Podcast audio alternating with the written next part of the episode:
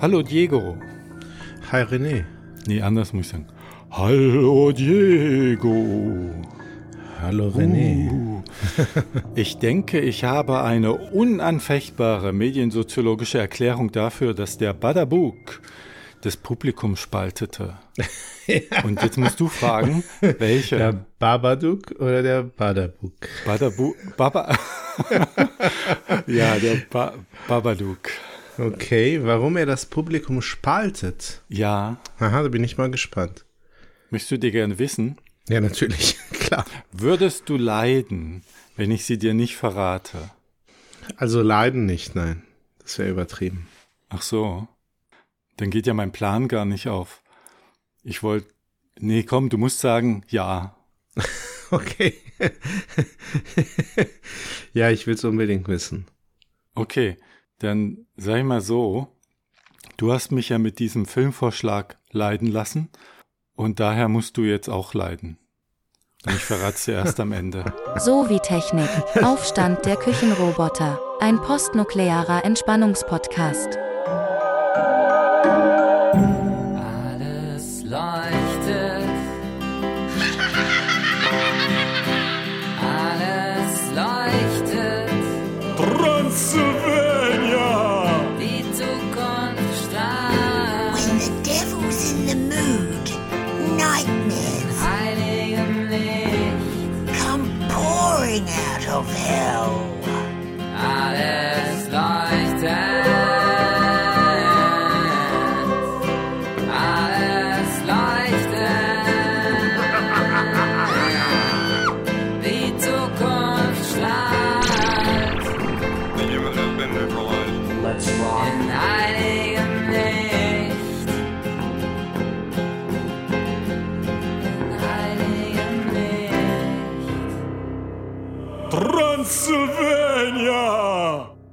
Ja, ich, ich weiß gar nicht, ob der Film wirklich gespaltet hat, aber gut, okay, können wir drüber. Okay. Naja, es kommt drauf an. Ähm, Können wir ja gleich mal zu kommen. Also die, die von den Zuschauer und Kritikerinnen, Zuschauerinnen, Reviews und so, da scheint er ja schon eher positiv besetzt Ja. zu sein. Aber so Einzelstimmen sind dann wirklich ganz stark dagegen. Ja, okay. Es gibt so eine, so eine Mini-Abspaltung, wahrscheinlich so eine sektiererische Abspaltung. Und die kann ich eigentlich erklären. Okay. Ja, da müssen wir uns dann gleich drüber unterhalten. Das würde mich schon auch in der Tat interessieren. Wobei ich mich frage, ob es das nicht bei fast allen Filmen gibt. aber nicht so stark. Also herzlich willkommen, liebe Gruselnde, zu So wie Technik Filmanalysen diesmal, dem Podcast fürs Wesentliche. Mein Name ist René und mit dabei, wie gewohnt, der Herr Professor Diego? zu unserem heutigen Halloween-Spezial. Und wenn ich dich richtig verstanden habe, Diego, ist das der Grund, warum du überhaupt podcastest. Sind die Halloween-Folgen. Das sind unsere Halloween-Folgen, in denen wir danach endlich mal wieder uns über Filme unterhalten dürfen. Ohne, ja, mit mehr oder weniger großen Bedenken konfrontiert zu werden. Deinerseits. Es gäbe ja schon zu viele Filmpodcasts. Nicht zu viele, es gäbe sehr viele. Wir sind jetzt auch einer. es gibt so eine Filmsammelseite, deutscher Filmpodcast schönerdenken.de und die haben uns jetzt aufgenommen, weil ich das hab das ausgelagert. Also unsere Filmbesprechung gibt es jetzt sozusagen als eigenen Podcast. Kann man sich separat bestellen, wenn man sich nicht für Soziologie, nicht für Technik interessiert, aber für Filme. Warum auch immer das jemand bei uns machen sollte. Ich habe ja jetzt bei beim Babudak habe ich ja jetzt gemerkt, dass Ja. ich mich mit Filmen, die jetzt nicht so ganz meiner Linie entsprechen, dass ich mich schwer tue. Und bei den alten Filmbesprechungen habe ich auch festgestellt, dass unsere Filmanalysen ja doch irgendwie so völlig anders sind Meinst du zwischen dir und mir oder im Vergleich zu anderen Podcasts? zu anderen Podcasts. ja. Da, Na, wir haben sie ja soziologisch gedeutet, oder? ja, aber wir wissen manchmal gar nicht, wer den gedreht hat, wer da mitspielt und so. Wir schauen uns nur Ja. so die soziologische Struktur da drin an Ja. zum Teil. Ne? Das so. Das ist ja auch der Grund fürs Besprechen für uns gewesen und es ist ja vermutlich teilweise immer noch. Ja, ja, ähm, wir können uns ja mal daran erinnern, was wir vor sechs Jahren festgestellt haben. Eine gute Theorie ist eine, die sich am Film bewährt. Genau so ist wir. es, ja. Das war unser Leitspruch. Das war das Motto. Ja. Wir müssen mal schauen, ob das so aufrecht zu halten ist oder ob sich die Wirklichkeit nicht so geändert hat, dass man heute sagen muss, eine gute Theorie ist eine, die sich an der Serie bewährt. Von der Ja, Entwicklung her. ja, naja, klar, natürlich. Und, äh, oder auch eben an, an äh, digitalen Spielen. Oder an Spielen, ja.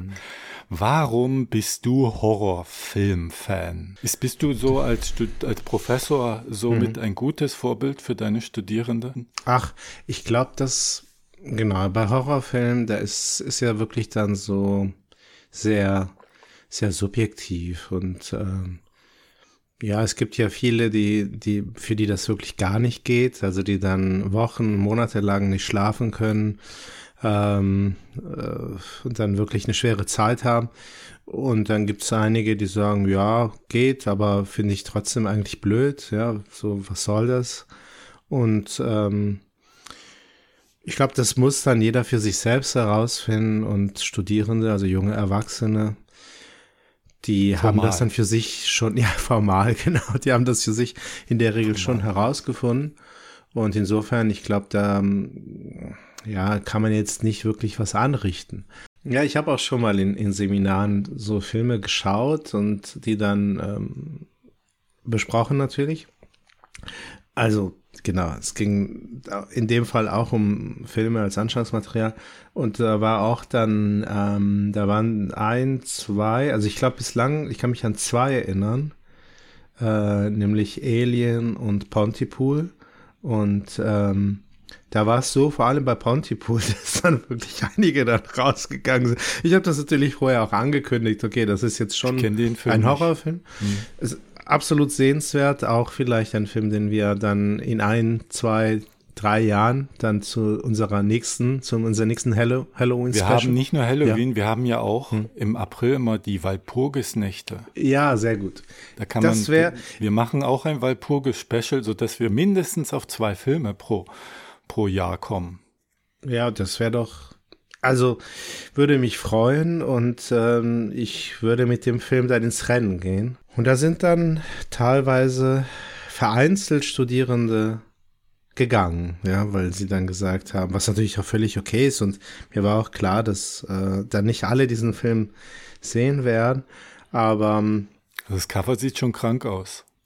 ja, das ist also Ja, brauchen wir jetzt nicht besprechen, den Film, ne? Wenn- Also Babadook ähm, ist ein Film jetzt so im Nachhinein, wo ich mir dann schon auch vorstellen kann, dass man den nicht mögen kann. Ja, also ich habe natürlich nicht damit gerechnet, ansonsten hätte ich ihn dir natürlich auch nicht vorgeschlagen. Es, haben ja mehr scheinbar gemocht, als sie ihn nicht gemocht haben. Jetzt Mhm. muss man ja sagen, er ist so lange her schon, Ja. dass ich mich frage, was wir dem noch zu, aber da sind wir nie nachgegangen, was wir dem noch zutragen können. Und was ich mich auch gefragt habe, oder sagen wir mal anders, fangen wir mal so an. Was hat denn Horror mit Techniksoziologie zu tun? Ja, also eigentlich ziemlich viel, denn wir haben ja jetzt schon ähm, das eine oder andere besprochen, was Technik soziologisch betrachtet bedeutet oder bedeuten kann.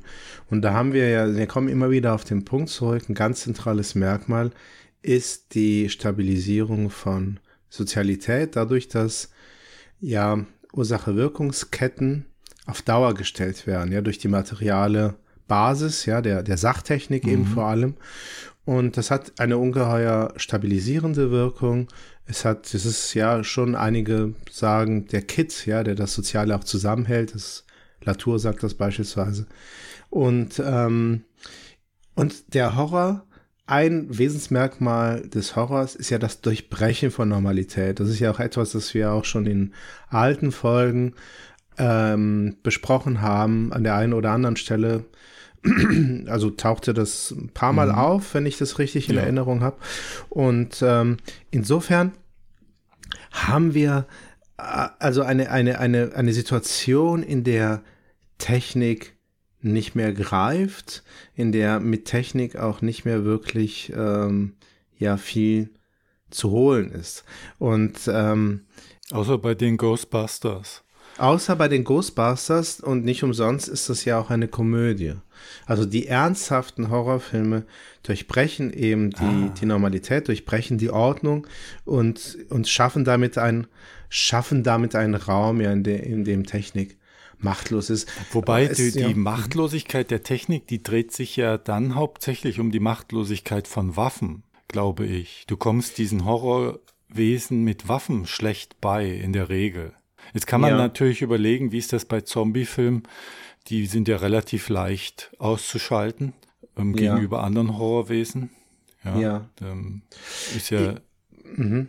Also gerade bei Zombie-Filmen oder Zombie-Serien, ähm, da würde ich das mit der Technik müssten wir da nochmal separat besprechen, weil ich nicht glaube, dass dieses Argument da greift. Da spielt Technik eigentlich eine ziemlich große Rolle. Man nutzt sie in ziemlich erheblichem Maß, um der Bedrohung Herr zu werden, indem man Bollwerke baut, indem man bestimmte Waffen baut. Ähm, äh, auch auch ähm, die verfällt dann die Technik ähm, in diesen im Verlaufe der Zeit in den Serien, aber wird dann wieder hergestellt in anderer Form, improvisiert. Also da bin ich mir nicht sicher, inwieweit das da greift. Aber das ist vielleicht auch noch mal ein Thema, was wir zu gegebener Zeit dann besprechen können. Ja, das ist äh, richtig, was du sagst, aber es ist, denke ich, auch wichtig, ne, was du jetzt auch selbst hinzugefügt hast. Äh, Die Technik schafft es halt eben dann nicht, dieses äh, Übel, also ah ja, okay. Ja, Sonst genau. gäbe es diesen, diese, diesen Plot ja gar nicht. Ja, wenn sie es genau. Also, eindämmen würde. Genau. Aber Ja, ich okay, meine, gut, da hast du recht. Hm. Und du, du hast auch einen ganz wichtigen Punkt angesprochen, der auch sehr viel wiederum mit Technik zu tun hat, aber von der anderen Seite, nämlich das Tinkering, das Ausprobieren, das sich, ähm, äh, wie soll ich sagen, verkoppeln, ja, mit, mit Technik, das ja auch etwas ist, das so seit den 80er Jahren auch verstärkt thematisiert wird. Also diese Trennung, hier das Soziale, da die Technik, die nichts anderes ist als ein Verstärker oder als ein Stabilisator von Sozialität, dass diese Trennung halt eben eigentlich so keinen Bestand hat oder haben sollte. Und das sind halt eben neuere Ansätze in der sozialwissenschaftlichen Betrachtung von Technik, die viel stärker auf sozusagen das Verbandeln, auf das Verkoppeln, also von organischem und anorganischem, von Menschen und Nichtmenschen, die dann erst das Soziale hervorbringen. Und dies geschieht in der Regel eben doch spielerisch. Also diese Aneignungsprozesse, diese Umwandlungsprozesse, das sind ja letztendlich nicht Aneignungsprozesse, sondern vor allem Umwandlungsprozesse. Also weil der Mensch und die Technik gemeinsam sich gegenseitig aneinander orientieren und damit auch beide gleichzeitig in gewisser Weise auch transformieren, um dann zu etwas Neuem zu gelangen, was dann also mehr oder weniger stabil ist und, und Bestand hat. Und genau dieses spielerische Ausprobieren von technischen Lösungen, das ist eben auch das, was wir beispielsweise in den Zombie-Filmen auch sehr stark haben, woran aber letztendlich dann doch wiederum die Menschen in der Regel zumindest scheitern. Also das, das reicht einfach nicht aus. Sie schaffen es nicht, eine, eine ausreichenden, einen ausreichenden Schutz herzustellen, also das so weit zu stabilisieren, dass das Böse dann nicht doch einbricht. Und das wiederum ist ein Element, das ich im Babadook auch ganz schön ähm, angedeutet sehe. Dieses Bauen von diesen, von diesen eigenartigen ähm, Waffen, ja, System äh, des Kindes gegen das, das Monster, sagen wir es jetzt mal, nennen wir es mal so, also das, das sich ja Babadook nennt, ähm, das absolut, also sinnlos ist, ja. Das bringt es in, das finde ich ist eigentlich eine ganz schöne, ein ganz schönes ironisches Augenzwinkern in gewisser Weise in dem Film. An so habe ich das zumindest. Techniksoziologin. An die Techniksoziologen, aber auch an, aber auch eben an dieses Merkmal, also das Merkmal Hm, hm. an der Stelle, wenn, wenn der Horror da ist, dann ähm, können wir dem nicht beikommen mit, mit äh, ja, so technischen stabilisierenden äh, Mitteln. Es ist, das, das, die sind, die sind sozusagen wertlos und nutzlos. Und, Hätte ich jetzt äh, Einspruch? Warte, ich Mhm. schreibe mir das mal auf. Okay. Ach so, nee, da, damit. Weil wir, wir wird mal, wird mal kurz, ich will nicht gleich, gleich, ich will nicht gleich rein, weil wir machen kurz noch eine Spoilerwarnung, aber vorher will ich noch Oh, mal was ja. ansprechen. Ähm, ähm, warte mal, äh, was hat es, äh, weil ich äh, sehe das ein bisschen anders. Aber da muss ich auf, auf, auf den Film, auf den Inhalt direkt zu sprechen kommen. Und, und das ist jetzt äh, zu früh, weil es kann ja sein, dass Leute jetzt zuhören, die nicht gespoilert werden wollen. Und äh, das wird nicht durchzuhalten sein, aber lass uns dann mal bis zum Spoiler-Gong äh, nochmal was besprechen. Äh, zum einen haben wir jetzt Halloween, ne? müssen ja ein bisschen auch den Tag würdigen. Ja. Großartig, ja. Und da ist es jetzt so, eine traurige Bekanntmachung, eine Umfrage von 2018. Ähm, die Deutschen ähm, mögen Halloween nicht mehr so stark, wie noch 2017 sie gemocht haben. Ich habe jetzt mal 19, 20 und so weggelassen, weil das ging ja dann auf, auf Corona zu. Ja, klar. Und, und ähm, die kaufen 20 Prozent weniger Süßigkeiten. Also die, die Süßigkeiten, der Süßigkeitenverkauf ist eingebrochen um 20 Prozent damals von 17 auf 18 und das war nur dort der Fall, nur bei Halloween, Wieso? aber nicht Okay, bei den, aha. bei Weihnachten und Nikolaus da nicht, ne? Finde ich interessant. Und Ja. die kaufen vor allem Süßes um Halloween, aber wenig Kostüme und wenig Schminke. Und da dachte ich mir, das spricht eigentlich stark dafür, dass es entweder so ein Kind für, Fest, für Kinderfest ist so oder einfach man den ganzen Halloween-Bomb draußen vorlässt und das als Grund nimmt, sich zu treffen und irgendwie so beieinander zu sein, ne? Wenn Ja. man keine Kostüme sich kauft, aber, aber Ja. Süßigkeiten. Ja. Ja, das ist. Und ein Grund, warum der in Deutschland das Halloween-Fest nicht so Fuß fassen konnte, ist eigentlich ein stadtplanerisches. Das ist so auf die Vororte ausgelegt, wo die Kinder dann von Haus zu Haus laufen können. Das Ja. macht in deutschen Bauten nicht so viel Sinn. Also Ja. wir haben ja nicht so diese, diese großflächigen Einfamilienhäuser, wo die Kinder so von Haus zu Haus laufen können. Ne? Hier hast du viele so Wohnblöcke und so. Du, du kannst ja Mhm, nicht das ist richtig, ja. an einem Block zehnmal klingeln, zum nächsten zehnmal klingeln. Also das ist ja dann für die Kinder auch eine Zumutung. Ne? Wobei das natürlich auch sehr milieuspezifisch ist. Ja, aber für ein für so eine Ausprägung einer Kultur kannst, ist das vielleicht zu wenig, so ein Milieu, so ein Mhm. Ja. Vorstadtmilieu. Ne? Ja, klar. Mhm. Ähm, Gruseln, Gruseln. Die überlegen, ob man Gruseln therapeutisch einsetzen könnte als Trainingseffekt gegen Stress. Aha. Ach, echt? Also zum Beispiel Träume sind meistens negativ. Die meisten Träume sind negativ und man geht davon aus, dass das uns vorbereitet. Der Körper und der Geist bereiten sich auf unangenehme Situationen vor, emotional und durchleben das schon mal im Traum vorweg. Und das könnte man mit dem Gruseln ja auch dann initiieren, sozusagen, so eine, so eine Aufarbeitung von, von, von herein. Aber relativ klar soll wohl sein, warum wir das Gruseln toll finden, warum manche das nicht toll finden. Ähm, wenn jetzt eine Gefahr in Verzug ist, dann steigt unser Adrenalin, Blutzucker und so. Und wenn dann aber die Folgen nicht eintreffen, dann werden bei manchen halt sehr viele Endorphine frei, bei dir und mir. Und bei manchen halt nicht. Okay. Und wenn die nicht frei werden, dann hast du halt nur den Stress und nicht dieses, dieses freudige Gefühl dabei, ne? Ja, ja, klar. Ja, und mit den schlechten Träumen, das ähm, ist ja wie so oft gar nicht klar, ob das jetzt der Normalfall ist oder ob die Situation, ja, die gesellschaftlichen ähm, Verhältnisse, in denen wir leben, vielleicht dafür verantwortlich sind, dass wir so viele schlechte Träume. Psychologen-Bashing Ja. betreiben. Ja, natürlich.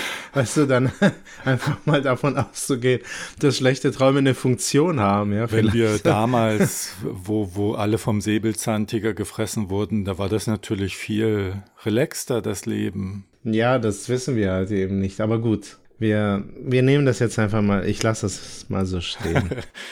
Was war denn dein erster bewusster Gruselkontakt? Mit Film? Hm? Ähm, also bewusster, ich kann mich an zwei, an einen Film und eine Serie erinnern. Und ich weiß leider nicht, welche vorher kam. Also, ja gut, aber der- dass weil- du dich dran erinnerst, ist ja ein Marker, der Ja. dann bedeutsam ist. Mm, Ja, also das war einmal der, also der Film Blob, Blob, der Blob. Der Blob. The Bl The Gibt's ja auch Blob. mehrere, mehrere. Ja. Da gibt's auch mehrere, genau. Ich ne? glaube, ich glaube vier Stück. Und ich ähm, nehme an, dass es der zweite gewesen sein muss, den ich gesehen habe. Der wahrscheinlich auch, naja, ich glaube, der beste ist der aus den 80ern, aber gut, das wird jetzt zu weit führen. Ja, den habe ich nicht hatte ich gesehen. okay, Ich, ja. also, ich habe den ja in den 70ern gesehen. Also, Der da war ich wirklich dann noch. Naja, der hat mich schon, genau, also beeindruckt. Äh, Das ist, der ist mir halt eben in Erinnerung geblieben. Und dann eine Folge aus der Serie 1999. Äh, Mondbasis Alpha oder so heißt der, glaube ich, auf Deutsch. Ich habe die ja damals auf Italienisch das ist gar gesehen. kein, gar kein Horror, oder? Das ist. Es gibt einige Folgen, es gibt vor allem diese eine Folge, die mir in Erinnerung geblieben ist, da ähm, ernährt sich der Haupt, also sozusagen die Person, um die es sich dann hauptsächlich dreht in der Folge von, von Energie. Und es entwickelt dann so eine Art Sucht oder so. Ich weiß nicht mehr, wie, wie die, das, Okay, wie die aber man darauf sieht kommt. schon, es ist Ja. kulinarisch. Also die, die Monster fressen Menschen, mehr oder weniger. Das ist Ja, dein beim, Ding. Beim Blob auf jeden Fall, nee, bei dem, bei, bei, bei 1999 war das nicht so, Mond, Mond, äh, Basis Ja, ich wollte nur mal wissen, was Ja. so, was so, was so deine ersten, dass ich dich psychologisch ein bisschen einsortieren kann. Ach so, Also bei mir war es so, ich habe Mhm. unheimlich viel gelesen als Kind, Edgar Allan Poe und so. Das war so Ja. die, die Literatur, aber filmmäßig war es irgendwie so ein Vampirfilm mit Christopher Lee, ja. so, ähm, wo du heute den im Nachmittagprogramm eigentlich bringen könntest. Den habe ich irgendwann zu Mitternacht Silvester, als meine Eltern weg waren, im Fernsehen gesehen und äh, der hat mich schon gegruselt, aber so richtig erschüttert vom Horror Ja, ja. war ich erst spät, so mit 16 oder so habe ich mir mal damals aus der Videothek Tanz der Teufel geholt. Den Mhm. Ja, ersten klar. Teil. Mhm.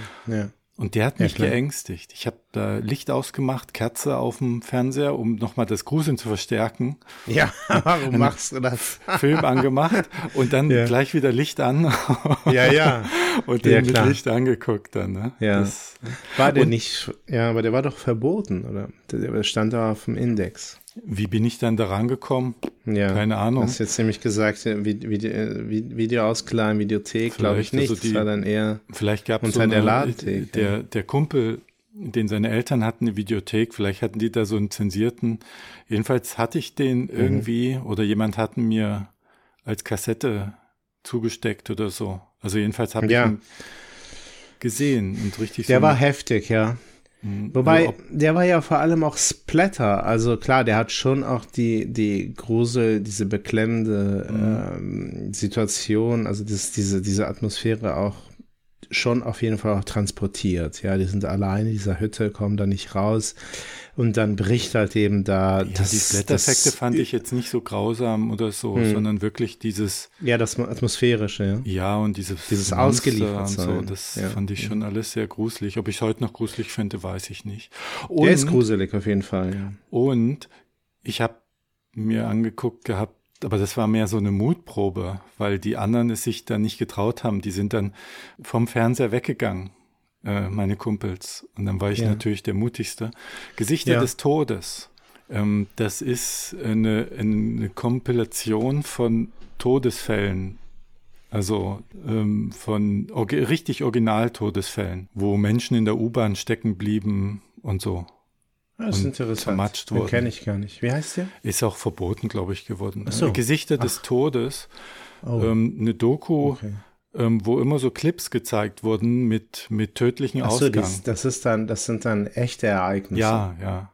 Was man heute wahrscheinlich irgendwie auf Dark YouTube findet, das, das war, da wurde mir dann aber auch im Nachhinein klar, inwieweit in der Jugendkultur diese Horrorfilme auch eine Mutprobe sind im gewissen ja, ja. Alter. Ne? Mhm. Ja. Mhm. Mm, Das dann durchzustehen, da hast du gesehen, so, ich erinnere mich noch an, wo jemand noch lebte, aber zerteilt war von der U-Bahn und die Kamera drauf und so. Und das hat meine Kumpels dann so verstört, dass die weg mussten. Die konnten sich das nicht mehr mit angucken. Ja, das ist natürlich auch ähm, tatsächlich so ein, ein Grenzbereich, äh, der, also wo ich, das würde ich mir auch nicht mehr angucken. Ich auch nicht mehr. Ich auch nicht mehr. Also weil das ähm, eben, das ist natürlich schon auch wichtig, dass, dass das im Horrorfilm gezeigte eine Ja, wo, Moment, ist. im Horrorfilm, also filmisch ja, aber jetzt äh, Originalaufnahmen, zu wissen. Nee, genau, das ist eben der Punkt. Das ist ja gerade der Punkt. Ja. Genau. Es ist halt eben schon, macht einen riesen Unterschied aus, ob das jetzt ein reales Ereignis ist oder halt eben ein fiktionales. Hm, ja, aber früher sind sie ja auch, also früher sind sie ja auch in in die Arenen gegangen, in die Ja. und haben und ähm, wir haben das vielleicht eher gesellschaftlich geächtet. Ja, Ich glaube aber, dass wenn du es freigeben würdest, würdest sein Publikum finden sowas und es würde dort das, also wahrscheinlich die gleichen Sensationstheorien und so greifen wie wie bei Leuten, die jetzt Horror gucken, so dass du sagst, ich bin ja hier in Sicherheit, dort passiert das Schlimme und und ja, deshalb- das weiß ich nicht. Ich glaube, nee, Ja. ich glaube, so trivial ist es nicht. Naja, ich glaube, gut. ne, es hat schon noch sehr viel mit mit äh, Humanismus zu tun und schon einer einer doch tiefgreifenden Veränderung von von ganz grundlegenden Werten. Was nicht heißt, dass es natürlich Mhm. einige gäbe, das schon, aber es wäre in der Breite der Gesellschaft, glaube ich, nicht nicht denkbar. Und, Also ich habe äh, schon beim beim Zusammenstellen unserer alten Folgen ja, schon gemerkt, dass du ähm, da viel positiver auf die Menschheit guckst und die, die Wirksamkeit des Humanismus, die uns jetzt produzieren und als Menschen produzieren und wir da auch nicht zurückfallen können zu gewissen Punkten, wo ich da viel pessimistischer bin. Aber das Hm. ist nur Spekulation meinerseits. Ne? Das ist jetzt Okay. nur meinem Menschenbild geschuldet. Vielleicht. Hm. Weißt du, was ich aber gemerkt habe, was mein Lieblings-Horror-Genre ist? Was ist denn dein Lieblings-Horror-Genre? ja, Wenn wir, wenn wir schon mal Halloween haben, mhm. dann mal raus mit der Sprache. Dein Lieblings-Horror-Genre? Also, mhm, ich muss gestehen, ich kenne mich jetzt nicht so gut aus, dass ich jetzt zwischen verschiedenen Genres unterscheiden könnte oder dass sie mir jetzt alle so geläufig wären. Da musst du mir jetzt ein bisschen auf die Sprünge helfen. Was Na sind denn so, ähm, so Ich Genre- habe was gemerkt so und das hat mich Horror-Genre? verstört, weil, Mhm. weil das so bedingt soziologisch auswertbar ist. Ja. Ich mag Survival-Horror. So. Okay. Und da insbesondere Krokofilme, Krokodilfilme. Okay, jetzt ehrlich, ja. Okay. Das ist, äh, das ist krass, weil das so unterkomplex ist eigentlich. Du hast halt da das Futter, das rennt weg Mhm. und das Krokodil rennt hinterher. Ja. Das- und ganz hinten Mhm. sind halt Filme wie heute, so Exorzismus und Besessenheitsfilme. Die sind, Mhm. die rangieren bei mir ganz, mit dem Exorzisten kann ich gar nichts anfangen, zum Beispiel. Mhm. Ich, meine Erklärung ist so ein bisschen, Creature-Filme, die wirken halt immer, weil, weil das sind so Zeithorror. Also du hast noch zehn Sekunden, dann schnappt das Vieh zu und du musst schnell weg und das, Mhm. und äh, das sorgt dann halt so ein bisschen für Stress, während so Geisterhorror, der wirkt ja über eine rätselhafte Geschichte häufig, finde ich. Mhm. Und, und da ist auch immer wieder das gleiche Grundmuster eigentlich. Da ist ein Geist, der will irgendwas und du musst das erfüllen und dann ist er weg, wenn, da ist das nicht mehr rätselig und wenn der Horror sich aus dem Rätseligen speist, dann, dann ist für mich irgendwie dann der Drop auch gelutscht, ne? Äh, ah, ich wollte noch, also wir haben ja noch ein bisschen Zeit. Ähm, ich wollte dich noch mal was fragen. Mhm. Wir haben ja parallel auch noch mal das Geisterhaus noch mal nachgeguckt, ne? Ach so, nee. Hast du nicht Du noch meinst das Waisenhaus. Waisenhaus. Ja, genau. Und das ist mir noch mal aufgefallen. Ich ich hasse es wie die Pest, Filme noch mal zu gucken. Ach so, Ich kann wirklich. ich krieg das nicht hin und ich krieg auch nicht in meinen Kopf, dass manche Menschen das machen. Und du Mhm. sagtest ja, du hast den Film mehrfach geguckt. Das Waisenhaus habe ich bestimmt zweimal schon gesehen und jetzt dann ein drittes Mal, ja. Also beim ersten Mal hat Mhm. mich der Film wirklich sterben lassen innerlich. Wirklich erschüttert aufs Tiefste, Okay. dieser Twist. Ja. Aha. Und beim zweiten Mal war das so, als wenn ich irgendwie Tagesschau guck oder irgendwas, was so nebenbei plätschert. Also null. Ich krieg, komm da nicht mehr rein. Für mich ist, wenn ich einen Film das zweite Mal guck, ist das wie Nekrophilie irgendwie. Das Lebendige ist raus. Du hast doch mal gesagt, das Leben und Menschsein bedeutet Unkalkulierbarkeit, Unerwartbarkeit. Und das ist ja dann nicht mehr gegeben in dem Film. Der ist ja dann vollkommen erwartbar. Da ist doch dann die Bezeichnung Nekrophilie, filmische, Nekro, äh, cine, cineastische Nekrophilie für Wiederholungsgucker Ist doch da die Zuschreibung korrekt. Ich glaube, ich glaube, da sind zwei Dinge wichtig. Das eine ist, wie gut kannst du dich erinnern an Filme? Und das ist etwas, das bei mir beispielsweise auch stark nachgelassen hat. Ähm, also sehr stark. Ich kann mich dann teilweise nur noch so, so. Grob erinnern. So Kann natürlich, worum es ging und ob mir der Film gefallen hat. Aber ich kann mich dann nicht nur nicht mehr an Details erinnern, sondern wirklich teilweise an, an Wendungen in der Geschichte oder an einzelne Twists oder sowas. An, an, an Neben, Nebencharakteren und so weiter. Ähm, das heißt, für mich ist es dann schon so, dass ich den ein Stück weit dann wiedersehe. Also klar, jetzt nicht eine Woche später, aber ein Jahr später oder so ist dann schon für mich so viel weg also in der Erinnerung sozusagen nicht mehr vorhanden, dass es dann für mich schon auch nochmal einen Genuss darstellt, weil dann Dinge gut, okay. mir vielleicht bekannt vorkommen, aber trotzdem neu genug. Und ein anderer Aspekt ist aber auch der, dass du, wenn du einen Film, was bei mir durchaus auch manchmal vorkommt, wenn er mir wirklich sehr gut gefällt, dass ich ihn dann jetzt nicht sofort, aber doch schon manchmal wenige Wochen später nochmal sehe. Und was ich dann genieße, ist wirklich die Aufmerksamkeit auf die, auf die Details, auf die Kleinigkeiten, auf die Feinheiten. Und dann sehe ich wirklich auch nochmal mehr.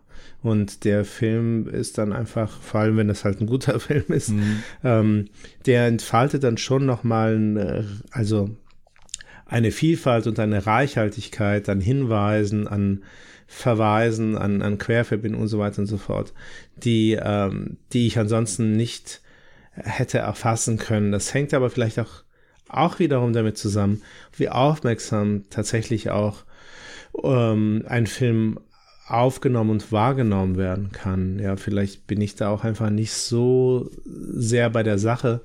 Ähm, ja, das kann sein, dass du bei einem, erstens, dass du dich besser erinnern kannst an die Filme und zweitens, dass du vielleicht schon beim ersten Gucken dann so viel wahrnimmst, dass dann beim zweiten Gucken, naja, das dann wirklich einfach wie, äh, Die meisten mögen ja Wiederholung. Also zum Beispiel Wolfgang M. Schmidt, der die Filmanalyse macht, hat mal in einem Interview gesagt, er guckt die Wiederholung, um zu gucken, ob noch alles am richtigen Fleck ist, unbewusst, und ob alles stimmt und sich genauso wiederholt, wie er es in Erinnerung wie, hat. ja, verstehe. So als Selbstversicherung, dass die Welt noch Ja. in Ordnung ist. Ne?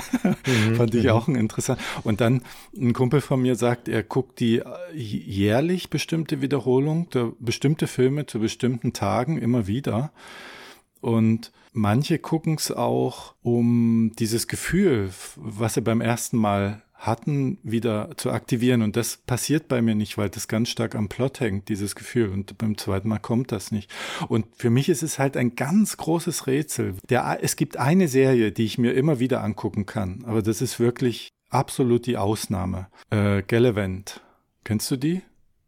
Nein, so eine Musical-Comedy-Serie. Ah, so eine okay. Mittelalter-Musical-Comedy-Serie. Kann ich mir als Endlosschleife angucken. Aber jetzt zum Badabaduk. Buda Bada. Ba was? Babadook. Babadook, Babadook. Ne? Nicht genau. Badabuk. Bab Babadook. Baba heißt das nicht irgendwie? Hat, Ich glaube, das heißt Vater, oder? ja, ja, das ist ähm, Papa? im Hebräischen heißt das so wie wie Vati oder Papi. Also Jesus hat ja Baba gesagt und das ist nichts, wo man sowas sagt wie geehrter Vater oder so, sondern das ist ein okay. ganz äh, enges, verniedlichenderes Vater. Okay, verstehe. Also das, was, ja, verstehe. Mhm. Okay. Und du fandest Mhm. ihn gut. Ja, ich fand ihn sehr gut. Ich glaube, ein, ein Aspekt, wo er mich sofort, also im Grunde so in den ersten Minuten, ähm, wie soll ich sagen, in seinen Bann gezogen hat, oder, naja, so eine Bann, im Bann, also das ist jetzt vielleicht übertrieben, aber zumindest wo dann doch eine große Faszination, die eine große Faszination ausgelöst hat, ist dieses Verhältnis zwischen der Mutter und dem Kind.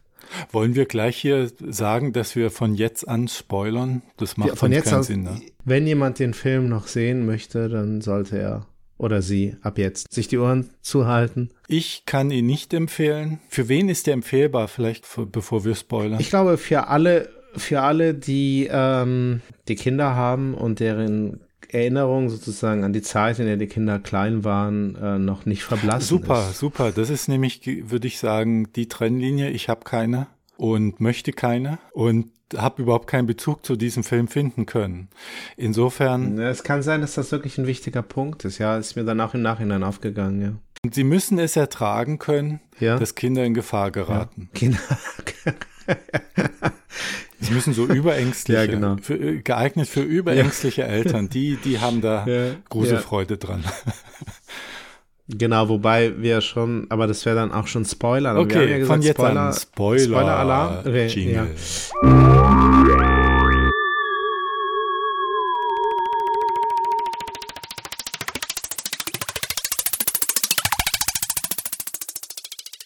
Spoil. Genau. Also den, den Kindern passiert ja nichts. Also wir können jetzt schon äh, denjenigen, die jetzt doch weiterhören, Mhm. ja, Gar niemandem passiert da was. alle, nicht mal dem Monster nicht mal passiert dem Monster was. passiert was. Genau, und das finde ich unglaublich originell und ich fand es halt schön auch, dass der Der Hund. Also St- stimmt, ja. Tier, Tierschützer. du hast recht, ja. Stimmt, ja, stimmt, der Hund. Also, Also da sieht man, gut, deine Beziehung zum Haustier ist damit schon gesetzt. nicht vorhanden, ja, Du hast genau. es auch völlig du hast, du vergessen, hast, du hast recht, ja. dass sie da dem Hund den Hals umdreht. Völlig, völlig irrelevant, ja, für mich. Und ich als, als jemand, der mit Wellensittichen und damit mit äh, aufgewachsen ist, mit Haustieren, ja, für mich war das, Das schon war für schlimm. dich schlimm. Für mich war das, war das einfach nur so Beiwerk. Also das war halt schon wichtig, natürlich, dass passiert, dass da auch, also wirklich dann auch eine Form von, von, wirklich von, von Brutalität ja dann auch so in Szene gesetzt wird, also dass dieser Film auch diese Spitzen ja auch erreicht, also von, weil nur so ja dann glaubhaft dann ja eben auch die Angst entsteht bei den Zuschauerinnen und Zuschauern, dass auch dem Kind jetzt was zustoßen könnte, ja, weil wir sehen ja auch in den Bildern von Babadook letztendlich die, na, das ist ja auch eine, eine weibliche Gestalt mit diesem Messer in der Hand. Es dreht sich ja alles um sie in erster Linie und natürlich den Sohn. Und die zwei drehen am Rad, ja, sie sind also völlig fertig und äh, letztendlich klar, also wenn man da jetzt einen Strich drunter ziehen sollte, was dann da stehen müsste, ist, es geht ja letztendlich ja nur um das, wie soll ich sagen, Verarbeiten des Verlustes, ja, des, des, des seines Vaters, also des Vaters des Sohnes, beziehungsweise des Partners der, der Mutter. Also, wie verarbeitet man, wie kommt man damit klar, wenn ein Mensch stirbt? Der einem sehr nahe steht und der auch noch eine sehr aktive Rolle im eigenen Leben spielt. Also nicht, wenn die Großeltern sterben, die einem ja auch sehr nahe stehen können, ähm, aber man ist vielleicht, ja, wenn man selbst eben schon erwachsen ist und die Großeltern auch schon sehr alt sind, dann kann das einen auch natürlich extrem ähm, beschäftigen und, ähm, und einen schon auch so die, die, wie soll ich sagen, die Beine weghauen.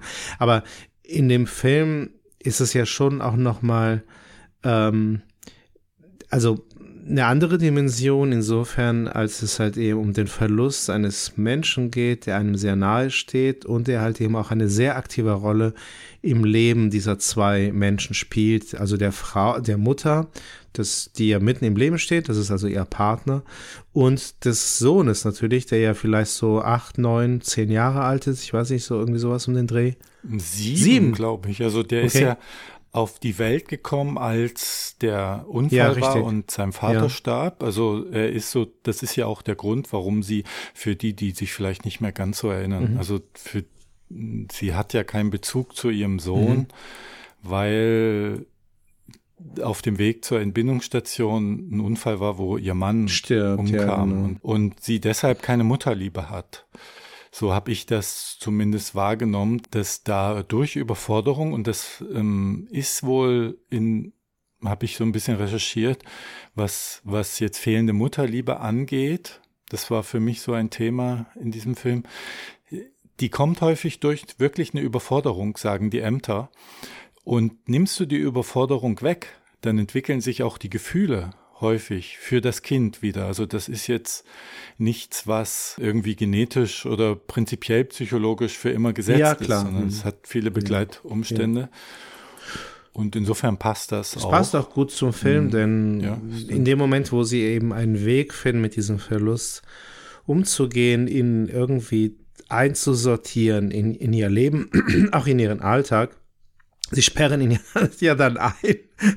und, und das ist ja, das ist eben, ähm, einfach eine schöne Bildsprache und ein, ein Horrorfilm, der ganz und gar damit auskommt, diesen, diesen, ja, wirklich diesen selbstgemachten Horror in gewisser Weise in Szene zu setzen. Also das ist ja nichts, es ist ja wirklich eine Metapher halt eben für diesen, für, für diesen, aus welchen Gründen auch immer, fehlenden, ähm, ja, diese fehlende Kompetenz eben mit diesem Verlust umzugehen und zwar über viele Jahre hinweg, also wie du geschildert hast, ja, mindestens sieben Jahre, wenn das Kind tatsächlich sieben Jahre alt ist. Und, ähm, und, das, und das, das setzt dieser Film, finde ich, einfach sehr, sehr schön in, in, ähm, in Szene. Und ähm, auch die, dieses unglaubliche Genervtsein von ihr, was sozusagen die Anstrengung auch des Alltags mit sich äh, bringt, ja, ja, die halt eben Eltern kennen, die ähm, sich noch gut erinnern können, wie das war, als ihre Kinder äh, eben noch klein waren oder halt eben noch nicht Jugendliche. Ich meine, klar, das sind dann wieder neue Herausforderungen, die sich dann stellen, aber diese unglaubliche Herausforderung, die es manchmal auch darstellt, die Ja. wir ja aufgezeichnet haben zu unseren alten Sovi-Stammtischzeiten, bei denen du ja nur noch schlafen Ja, teilgenommen genau. hast, als du, als du äh, da Vater geworden Ja, bist. Ne? Darum hast du bist ja auch ausgestiegen, Das- weil du es einfach, es war dann, du warst dann wirklich nur noch. ja, gut, das fehlt mir als als Lebenserfahrung. Ich ne? glaube, das ist wirklich auch etwas, weil du vorhin auch gefragt hast, das hat sofort, also ich war sofort ganz involviert in diesen Film, weil das ja ganz Mhm. Allem, am Anfang dem, schon kommt. was man dem Ja. Film zugute halten muss, du hast den, das Stichwort jetzt genannt, ist diese Bildsprache. Das, ähm, dem konnte ich auch einiges abgewinnen, dass es nicht einfach so im Dialog erzählt wurde, das Setting, sondern das hat sich dann über, über kleine Szenen erschlossen. Mhm. Ne? Dass ähm, der Vater zum Beispiel gestorben ist. Das hat sich darüber erschlossen, dass die eine Frau treffen, die dann fragt, wie es dem Kind geht. Und das wurde nicht gleich alles gesetzt, sondern nach und nach hat sich das und dass sie eine Chance hätte, eine Beziehung einzugehen, aber das gar nicht wahrnimmt. Das hat sich anhand des Arbeitskollegen zum Beispiel, ähm, der scheint so ein bisschen ein Auge auf sie geworfen zu haben, hatte ich den Ja, ja. Eindruck. Ähm, und das hat sich dadurch ein bisschen gezeigt, dass sie da überhaupt, das in ihrer Welt überhaupt nicht mehr in der Wahrnehmung ist, Genau. da mit einem anderen Mann Ja. und so. Das sind so Kleinigkeiten, wo ich sage, das hat, das kann ich dem Film abgewinnen, dass er da halt das auf diese Weise erzählt Mhm. und nicht und sagt in den ersten fünf Minuten, das und das ist die Prämisse. Mhm. Ne? Das hat sich ja auch erst sehr langsam alles erschlossen Ja, richtig. Mhm. und dass sie da beim Film ihre Schokolade isst. Und, aber irgendwann war es dann auch sehr kitschig, Mhm. wenn sie da diese Liebesschnulzen im Fernsehen guckt und also irgendwann an Bildsprache habe ich dann auch begriffen, dass sie, Ja, dass sie da Ja. in ihrer Rückwärtsgewandtheit diese sieben Jahre sozusagen gar nicht lebt. ja, wirklich. ja, ja. Du meinst, das war dann noch ja, zu plakativ dann an der Stelle, ja. Ja, ja, ja. Mhm. Und was, was diese Hysterie, die du angesprochen hast, das ist für mich ein Punkt, den kann ich den Film eigentlich gar nicht ankreiden, aber ich ertrage es nicht, so hysterische Leute auf Leinwand oder auf Bildschirm. Meinst du jetzt den Jungen Zu oder die, sehen. oder die Mutter? die Mutter. Okay. Ich meine, der Junge äh, flippt ja auch, ist ja auch ständig wie auf Speed. Ja, ne? das hat mich Das jetzt weniger, nicht okay. Mhm. so gestört, muss ich sagen. Also ich habe ja mal in einem Kindermuseum äh, gearbeitet als Student und da waren immer so kleine, also in diesem Alter Kinder, die Krach gemacht haben und ich Mhm. glaube, da wurde ich dann immunisiert dagegen. Da ist meine Toleranz den Kindern gegenüber einfach höher. Ja. Während hysterische Mü Mütter, die triggern mich so ein bisschen. Ich kannte mal eine, also nicht aus meinem persönlichen äh, Beziehungskreis, aber so aus Bekanntenkreisen.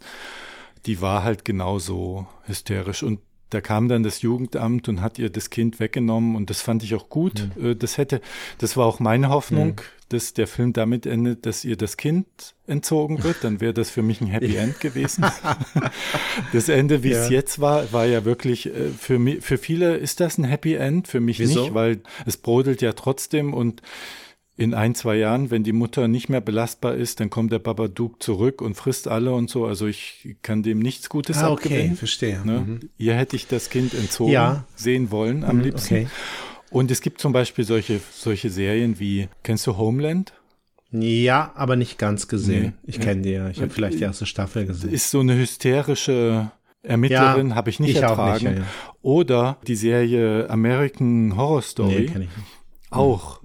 Es ist so ein hysterisches Familienleben. Da ist jetzt der Mann der hysterische Part gewesen. Und ich ertrage das nicht. Das ist eine persönliche Sache, warum ich diesen Film, warum ich äh, da so distanziert zustehe. Ich habe halt so eine Blockade gegen diese Art Figuren. Ja, verstehe. Gut, aber dann konnte, naja, dann konnte der Film dir ja auch gar nicht gefallen. Sag mal, die Mutter ist ja jemand, der äh, das Gefühl hat, jemanden zu Unrecht oder der zu Unrecht jetzt jemandem die Schuld gibt. Also sie gibt ja dem Sohn so ein bisschen die Schuld am Tod des Vaters. Ja. Mhm. Er muss, so der Ma- Richtig. Vater musste sterben, damit der auf die Welt kommt. Da, das zum Beispiel kann ich nur akademisch nachvollziehen. Also das kenne ich gar nicht. Also wenn ich jetzt jemandem die Schuld gebe, dann hat er auch Schuld. Ist immer so. Mhm. Ich, ich, ich, ich beschuldige eigentlich nur Schuldige. Ich kenne dieses Gefühl gar nicht. Es kann natürlich sein, dass ich da völlig falsch liege mit meiner Zuschreibung, aber jemanden zu Unrecht die Schuld zu geben und das zu, also da hat die mich, da hat mich dieses Psychogramm auch überhaupt nicht abgeholt. Ach so. Mhm. Also ich Okay. konnte mich in keiner Weise, es ist ja ein Psychogramm, und das mag ich auch überhaupt nicht als Film. Ja. Da, da bin ich schon weg, wenn ich das Wort schon lese. Ja, also ich, das, das finde ich jetzt doch sehr verwunderlich, weil das ist doch eigentlich ein, also eine relativ ähm, mh, ja, verbreitete und ich glaube doch den meisten geläufige Erfahrung, dass gerade in ähm, bezogen auf Personen aus dem engeren oder auch erweiterten Familienkreis, ähm, die, die Gefühle ja doch sehr ambivalent sein können. Das ist ja jetzt, sagen wir mal, eigentlich eine relativ, gl- glaube ich, also jetzt nichts so ungewöhnliches, dass auf der einen Seite schon auch sehr viel Vertrautheit da ist, sehr viel auch emotionale, ähm, wie soll ich sagen, so, ein- so, so ein sehr stabiles emotionales Fundament da ist, also ein, ein positives. Und auf der anderen Seite aber halt eben auch teilweise auch Wut und eine ganze Geschichte ja auch von Verwerfung, die sich sozusagen über die Jahre, über, über sozusagen ein halbes Leben oder je nachdem, wie lange man halt eben schon lebt, ja auch ereignet haben, aus den unterschiedlichsten Gründen, häufig, wie du auch vorhin schon gesagt hast, Überforderungen geschuldet, die halt eben in den Biografien immer wieder auch leider ähm, zustande kommen können. Insofern verwundert mich das jetzt, wie du das geschildert hast, dass es gerade dieses entweder oder ist ja bezogen sozusagen innerhalb dieser Verwandtschaftsverhältnisse, aber auch bei guten Freunden, ja, ich würde einen guten Freund die Freundschaft ja nicht gleich aufkündigen in dem Moment, wo es vielleicht dann doch zu einer Verwerfung kommt, zu einer Beleidigung, zu einer, zu einer Meinungsverschiedenheit, die, die halt eben über üb- darüber hinausgeht, ob man einen Film gut oder nicht gut findet. Das gibt es doch ja auch alles bei, bei guten Freundschaften beispielsweise, aber erst recht ja bei ähm, Familienmitgliedern. Ja gut, dann verstehe ich auch, dass Leute dann dass sich da gut reinversetzen können. Ähm, Ich will das ja, versuche das ja auch ein bisschen nachzuzeichnen, woran das liegt, dass Leute sich da reinversetzen können. Ja. Ich habe da mehr Klarheit in meinem Leben. Okay. Ich bin ja mit einem Bruder aufgewachsen, also ich habe einen Bruder und Brüderverhältnisse sind natürlich auch ambivalent immer. Und für mich war immer klar, wenn wir uns gestritten haben, dass ich mit dem jetzt zukünftig nicht mehr rede, dass der aus meinem Leben jetzt weg ist. Ähm, Das ist jetzt vorbei. Und dann vier Wochen später habe ich das vergessen und wir sind wieder Brüder. Aber in der Zeit ist das halt völlig klar. Okay, verstehe. Dieser Mensch ist jetzt für mich gestorben.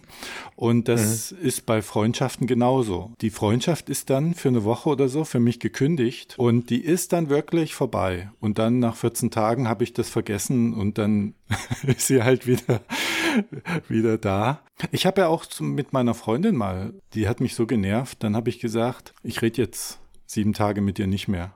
Und ich habe mit ihr sieben Tage nicht mehr geredet. Und am achten haben wir dann wieder gesprochen.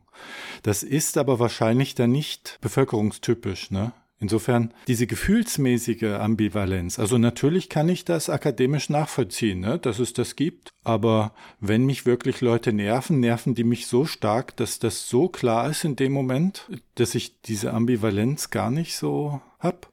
Oder ich, ich rede jetzt Quatsch und kann mich nur nicht selber reflektieren. Das kann auch sein. Ne? Okay, aber das ist ja, würdest du schon sagen, das ist ein, ein Wesensmerkmal auch des Films, ne? dass, dass man sich Ja. dieser Ambivalenz auch nähert und äh, da vielleicht auch seine eigene nochmal zu Gesicht bekommt. Genau, ja.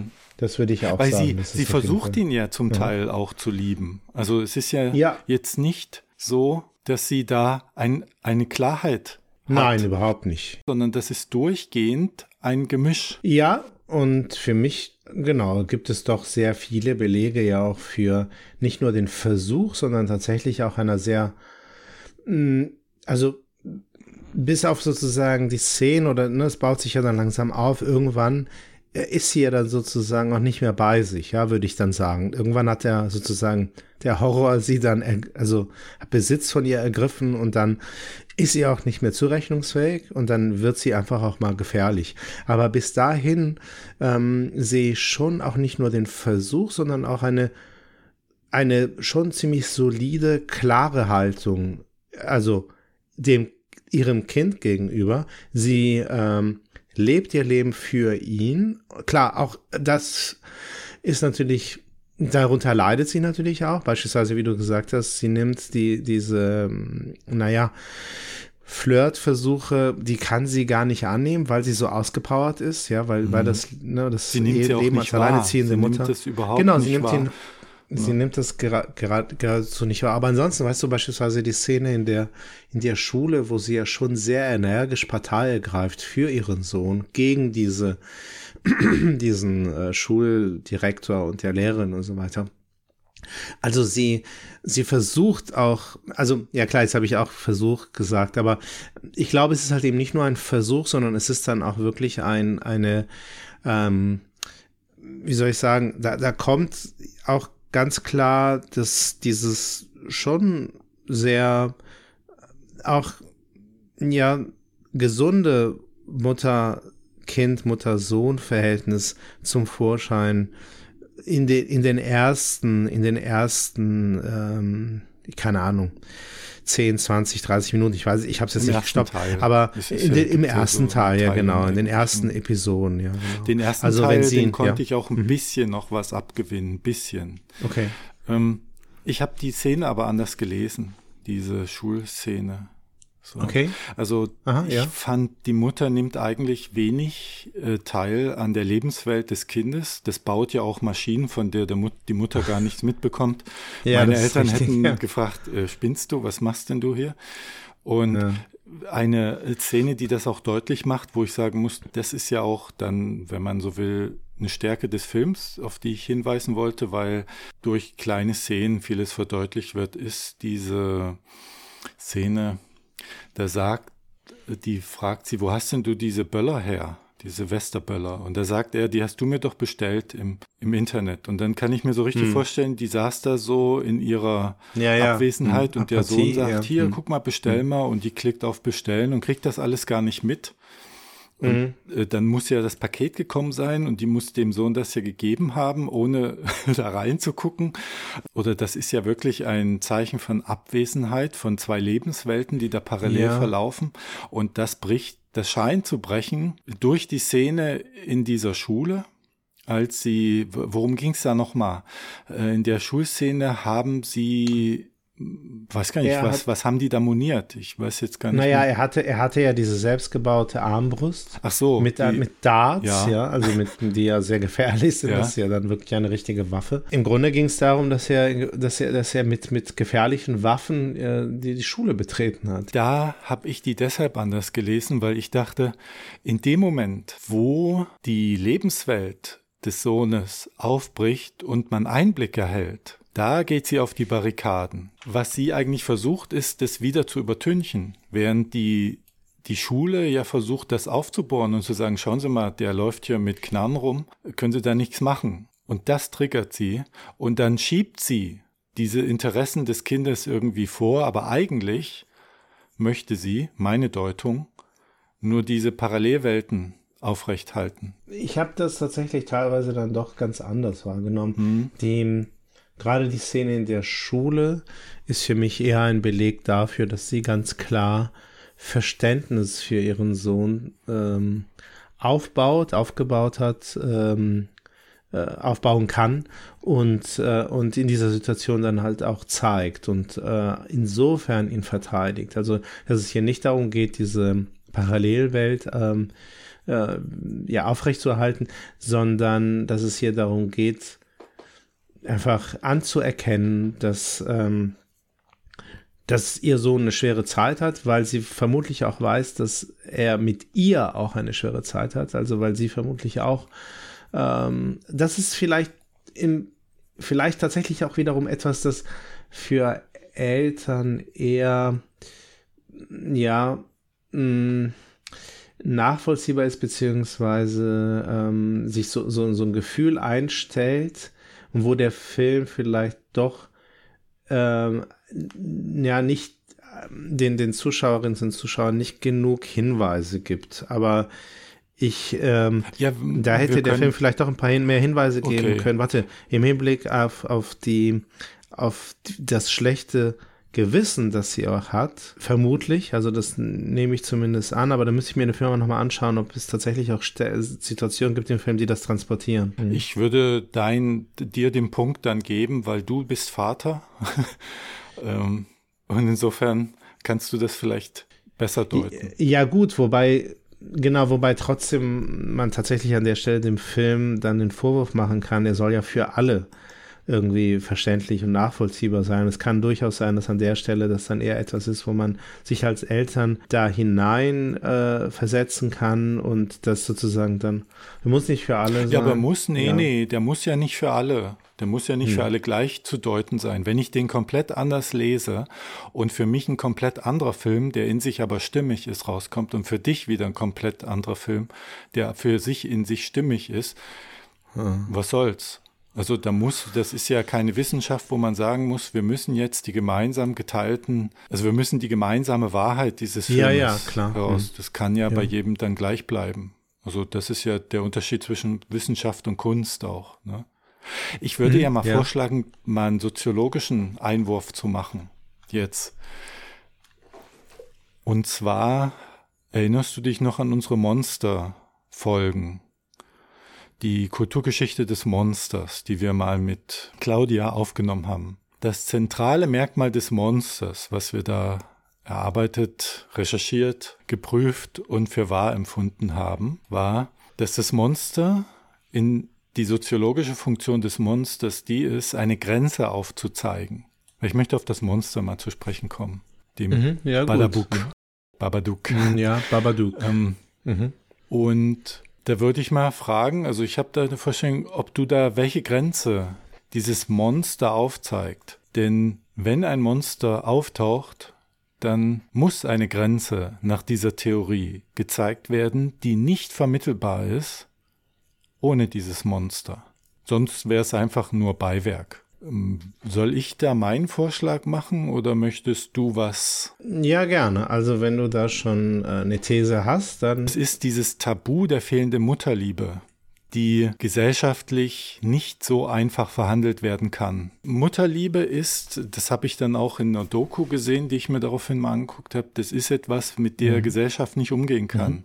Du kannst einordnen, Gesellschaft kann einordnen, wenn die Mutter liebt. Sie kann auch einordnen, wenn die Mutter hasst weil das als Kehrseite auch emotional ist, aber sie kann nicht einordnen, wenn wenn Mütter ihren Kindern, also Kinder ihren Müttern gleichgültig sind. Das ist ein Tabu und Tabus bedeuten, dass bestimmte Themen nicht diskutabel sind, dass die die haben die Funktion, eine gemeinsame Basis zu schaffen, die nicht weiter verhandelt wird. Eine Gesellschaft ohne Tabus wäre nicht berechenbar mehr, weil alles permanent zur Diskussion stünde.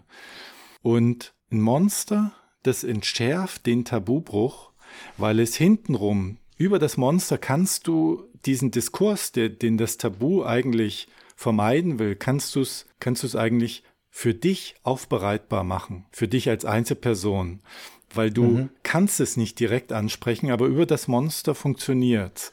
Und hier sehe ich, dieses Monster bringt dieses Tabu der fehlenden Mutterliebe in den Film und macht es aufbereitbar für, für Zuschauerinnen und Zuschauer.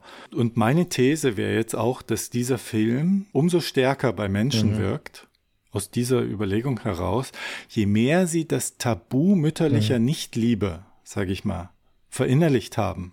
Und dass das durch das Monster viel verhandelbar Mhm. ist, als wenn du jetzt nur das Drama se sehen würdest, wie eine Mutter durchdreht, ohne diesen Badabuk, dann, dann wäre das zu hart. Und das Monster macht es verarbeitbar. Weil Horror ist ja das Unbegreifliche, was in den Alltag dringt. Und das muss ja nicht ein Monster sein. Das kann ja auch wirklich ein Tabubruch sein. Würde ja dieselbe Definition dann haben. Das ist etwas Unbegreifliches, was, was wir gar nicht für möglich halten, was da über uns einbricht. Und viele nehmen den Film ja gar nicht als Horrorfilm wahr, sondern sagen, eigentlich ist es ein Drama. Genau, weil, weil dieses, weil der Babadook, ja, also diese Gestalt eben so offensichtlich nichts weiter ist, in Anführungszeichen, als ähm, eben dieses Drama, ja, mit dem Verlust nicht umgehen zu können. Ich bin mir bei einer Sache nicht so sicher. Also ich finde deine Deutung sehr gut, ähm, was in gewisser Weise sozusagen die Grenze, also, also grundsätzlich, ja, die, die, die, die, die Grenze zu thematisieren im Hinblick auf das Verhältnis, auf das Mutter-Kind-Verhältnis. Denn das steht ja doch wirklich sehr im Vordergrund. Man könnte natürlich auch über darüber nachdenken, wie weit es eben auch um ähm, ja, um wirklich auch eine Grenze geht, äh, die äh, sozusagen das mh, Diesseits vom Jenseits trennt, also das, äh, ja, die, die, die, die, die Zeitspanne, die ja sehr, sehr, die endlich ist, ja, so die, die ja in sehr eng, ja, sehr Grenzen in gewisser Weise sich ähm, dann bewegt des Lebens. Also, aber ich, ich denke auch viel, viel wahrscheinlicher ist es tatsächlich, das auf das Mutter-Kind-Verhältnis zu, zu beziehen. Die Grenze, die dort über das Monster äh, mittelbar in gewisser Weise verhandelt wird. Bin mir aber nicht so sicher, ob es tatsächlich das, dieser Aspekt der Gleichgültigkeit ist, weil gleichgültig ist das Kind ihr ja nicht. Hm, Also ich würde es dann vielleicht noch mal stärker auf das Tabu an sich beziehen. Alles, was ein Tabu thematisiert, da bietet sich ja das Monster als Grenze quasi, also äh, erzwingt es fast schon. Wenn wir mal Max Weber hier reinholen, mh, soweit ich mich da recht erinnere, hat der mal gesagt, das Tabu ist was, was also in so einer rückwärtigen Stammesbetrachtung, wo das herkommt. Das ist etwas, es gibt Themen, die, die sind einfach da, weil die Gesellschaft sonst überhaupt nicht existieren würde. Man würde alles neu verhandeln und die sind einfach da. Und wir können nicht erklären, warum sie da sind und wir können auch nicht, wir können nicht sagen, dass wir diese so in einer aufklärerischen Gesellschaft diese Themen gesetzt haben und deshalb sind das jetzt unsere Grundwerte, Nein. die wirklichen Grundwerte einer Gesellschaft, die werden vom Tabu überdeckt und die Stämme haben es dann rationalisiert auf ihre Weise. Wenn du ge- dagegen verstoßen hast, dann haben die gesagt, dann hast du einen Götterfrevel begangen und musst deshalb abgestraft werden. Ja. Das ist eine Rationalisierung des Irrationalen, nämlich, dass da was begangen wird, wo niemand weiß, wieso, weshalb müssen wir denn jetzt eigentlich das so und so und so machen? Wieso muss jetzt die Mutter ihr Kind lieben? Warum? Man könnte es ja auch anders organisieren. Ne? Man könnte sagen, okay, wenn die Mutter ihr Kind nicht liebt, gibt sie es halt ab, ohne dass ihr da irgendein Strick draus gedreht wird und dann kriegt es eine Mutter, die es liebt. Aber das sind Strukturen unserer Gesellschaft, die dann so und so aussehen. Vielleicht, weil wir da die Kernfamilie höher halten, ohne es wirklich äh, mal durchdacht zu haben. Und wir rationalisieren das dann auf unsere Weise. Und das fand ich nochmal bei der Behandlung des Tabus halt interessant, dass man sagen kann, die Grundwerte einer Gesellschaft, die so in der Politikwissenschaft und so äh, herausgearbeitet werden, dass dies eigentlich nicht sind. Das sind Sachen, das ist eine Rationalisierung mit Weber der eigentlichen Grundwerte, die wir gar nicht erkennen können, weil dann so eine Art Münchhausen-Trilemma entsteht, wo man sagt, Ja, richtig. die Mhm. Werte Genau. der Wissenschaft zum Beispiel oder die Grundannahmen von Wissenschaft können nicht selbst nochmal durch Wissenschaft expliziert werden. Es geht nicht. Du kannst sie nicht nochmal begründen. Ja, du kannst genau, nicht begründen, warum du sagst, Wissenschaft Ja. muss aber jetzt, also du kannst nicht wissenschaftlich begründen, warum Wissenschaft logisch und kausal, warum die Welt überhaupt logisch und kausal sein soll. Das muss sie aber, sonst kannst du keine Wissenschaft, also die Annahme musst du treffen, sonst kannst du keine Wissenschaft betreiben. Aber du kannst es nicht, das wird ja als äh, Münchhausen-Trilemma bezeichnet. So. Und so ist das Tabu für die Gesellschaft etwas, du kannst nicht erklären. Also du, nee, anders, du kannst es nicht gesellschaftlich verhandeln, warum das jetzt ein Tabu sein soll und warum nicht.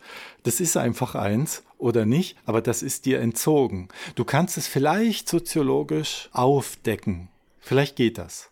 Das weiß ich nicht, aber du kannst als Gesellschaft selbst nicht darüber verfügen. Das, was zum Tabu geworden ist, kannst du nicht als Gesellschaft selbst sagen, das ist es, weil wir sind jetzt die aufklärische Gesellschaft und zum Beispiel, mm, es hieß ja mal eine Zeit lang, mit Rechten reden ist ein Tabu, zum Beispiel. Mit rechtsradikalen reden. Ja, das ist, genau, das sind aber Floskeln. Also das sind dann so politische Floskeln. Ja, aber sowas meine ich. Das sind so verhandeln politische Floskeln, wo du dir mit Weber sozusagen rationalisierst, was ist jetzt ein Tabu oder was nicht. Aber so dürfte man sich dem nicht nähern. Das ist viel tiefer. Und sofern es in dem politischen Diskurs ist, ist es halt überhaupt kein Tabu. Also das, das kannst du maximal qualitativ, glaube ich, aufdecken. Durch viel Mühe. Für mich ist das Monster und das Tabu, das ist das Entscheidende Soziologische in diesem Film. Ne? Ja. Ähm, also es ist, denk, also genauso wie, wie, wie du sagst, äh, so würde ich das auch sehen, dass die Soziologie das kann, das kann sie ja durchaus, denn das hast du ja jetzt im Grunde auch getan. Das hängt, glaube ich, schon auch damit zusammen, dass es halt eben dann so ein Spezialdiskurs ist. Also das ist dann sozusagen, das nimmt sich heraus, ja, aus der gesellschaftlichen Wirklichkeit und findet dann auch nur dort statt. Und ähm, ist dann doch wirklich diese ja, Beobachtung zweiter Ordnung, diese berühmt-berüchtigte, die halt eben ja auch typisch ist für, für die Soziologie als Wissenschaft, dass sie über die, über die Gesellschaft dann halt eben spricht oder sprechen kann, weil sie halt eben auch diesen Raum schafft. Ja, es ist wirklich ein Spezialraum, der, der, der hergestellt wird, der geschaffen wird, in dem dann so auch darüber geredet werden kann.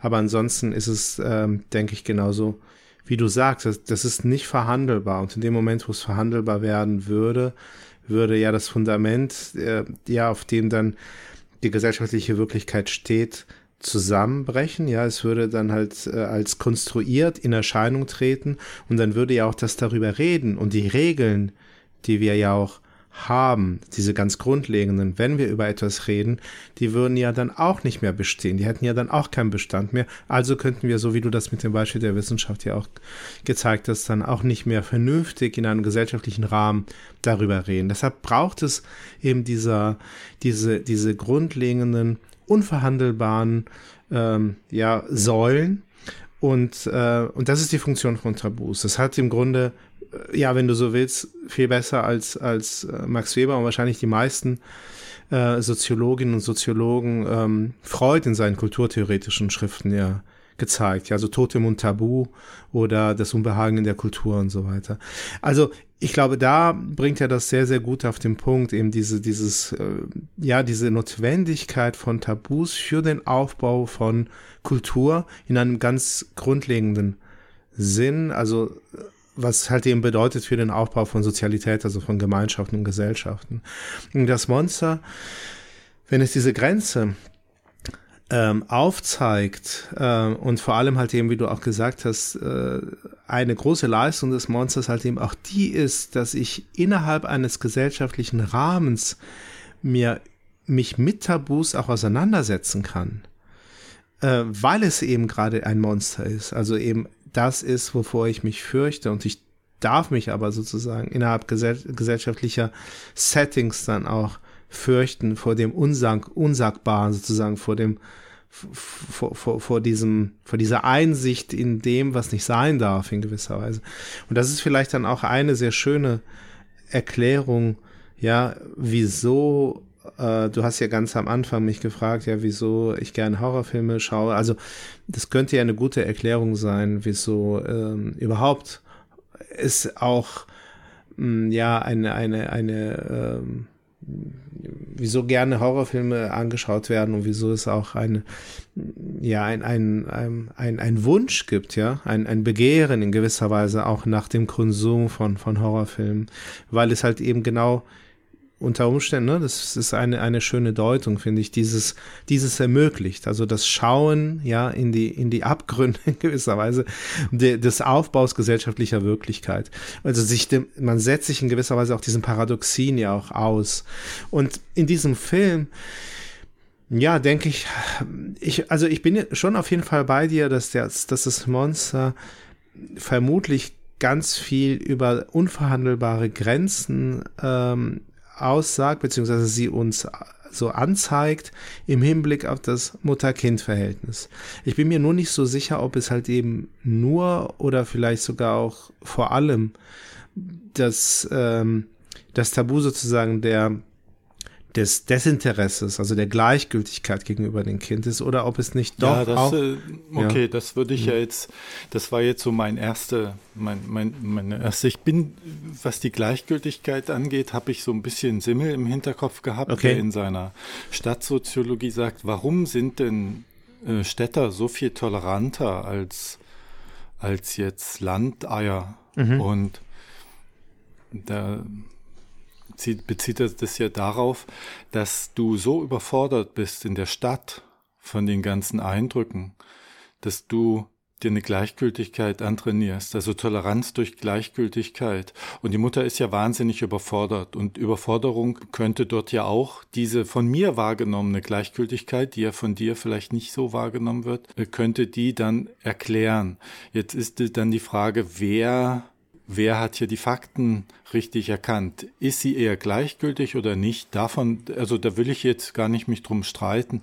Ja. Wenn sie gleichgültig ist, dann würde ich meinen Strang weiterführen. Wenn nicht, dann eher deinen Strang. Aber das müssen wir jetzt gar nicht so, so thematisieren, dass, ähm, ob sie jetzt gleichgültig ist oder nicht. Das ist gar nicht das, was, was ich noch gern diskutieren würde. Ich habe nämlich so ein paar Deutungen und da wollte ich dich mal fragen, was du davon hältst. Und zwar, also, oder, oder möchtest du noch Nein, nein. Nee, es ist gut. ähm, Ich sehe einmal eine, würde ich so deuten, als so eine Art archaische Therapie, die hier, Psychotherapie, die hier vonstatten geht.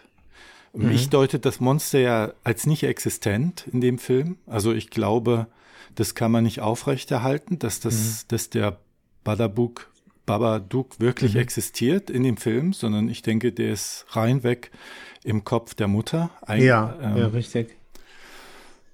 mein, ich sag mal so, der Punkt, wo, wo mir klar wurde, der kann nicht existieren, ist die Tapete. Da ist ja plötzlich ein Loch in der, Tap in der Wand, da kommen Käfer raus. Und dann kommt Besuch Kakerlaken, des ja. Mhm. Jugendamt Ja. und dann ist es weg. Mhm. Und dann müsste man ja sagen, wenn der Babadook existiert, dann müsste der handwerkliche Fähigkeiten im Tapezieren haben. Dann müsste er schnell die Tapete wieder zutapeziert haben. Wie macht er das? Hat er sich da bestellt bei eBay Ersatztapete? Hat er Leim zusammengemischt? Das macht, gibt, oder hast du jemals gehört, dass ein Monster oder ein Geist tapeziert? Es hat für, an dem Moment war mir klar, das ist jetzt alles nur im Kopf der Mutter. Mhm, Ja, genau, das ist es. Ja. Und jetzt ist es so, dass die Psychotherapie, die kennt ja ähm, dieses äh, Phänomen der Externalisierung. Mhm. Ja. Du musst in deinem Verstand äh, oder manche externalisieren sich, also weil sie selber sich mit sich selbst, mit Aspekten ihrer selbst nicht, das passt nicht ins Tabu oder so, ne? oder ist ein Tabu, kommen sie nicht klar, deshalb müssen sie einen Sündenbock oder ein Monster oder so schaffen. Kinder machen das ja auch manchmal, dass sie sich da so ähm, sagen, das war nicht ich, das war ein Monster, das die Ja. Schokolade aus dem Kühlschrank gegessen hat. Ja, ja. Und weil sie sich die fehlende Liebe nicht eingestehen kann, erschafft sie ein Monster, dem sie die Schuld geben kann. Und muss dann auch den Hund töten, um sich selbst einzugestehen, dass sie, dass das wirklich auch äh, ein wirkliches Monster ist, so. Und das ist so eine archaische Urform. Ich weiß nicht, ob du mal die Dissertation gelesen hast von, Moment, Frauke Zahnradig. Irritation der Wirklichkeit. Die war eine Mitarbeiterin von der parapsychologischen Beratungsstelle bei Luca Du und die hat Briefe qualitativ und quantitativ ausgewertet, die an diese Beratungsstelle geschrieben wurden. Ja. Und ich habe mal hier einen Brief. Ich kann den hier mal kurz vorlesen. Also ein Stück. Als es schrieb jemand, als ich circa, circa sieben Jahre alt war, stieg ich wie gewohnt zum wöchentlichen Baden in die Wanne. Ich planschte und spielte. Plötzlich verlor ich das Gleichgewicht und rutschte seitlich weg, so dass ich in der Wanne unter Wasser stecken blieb. Erst hatte ich panische Angst und versuchte mich zu befreien, dann wurde alles dunkel. Meine letzten Gedanken waren, holt mich hier raus. Im selben Augenblick nahm mein Vater Musik auf. Diese unterbrach plötzlich und es ertönte eine verzerrte Stimme. Diese wiederholte meinen Satz, holt mich hier raus. Daraufhin stürmte mein Vater ins Badezimmer, doch zu diesem Zeitpunkt stand ich schon längst draußen. Allerdings weiß ich bis heute nicht, wie ich aus der Wanne kam. In der Zwischenzeit wurde die Musik weiter aufgenommen und jedes jenes Band existiert noch. Wer sprach auf diese Kassette? War es mein Schutzengel? Warum war es nur im Radio zu hören, aber nicht durch die Tür?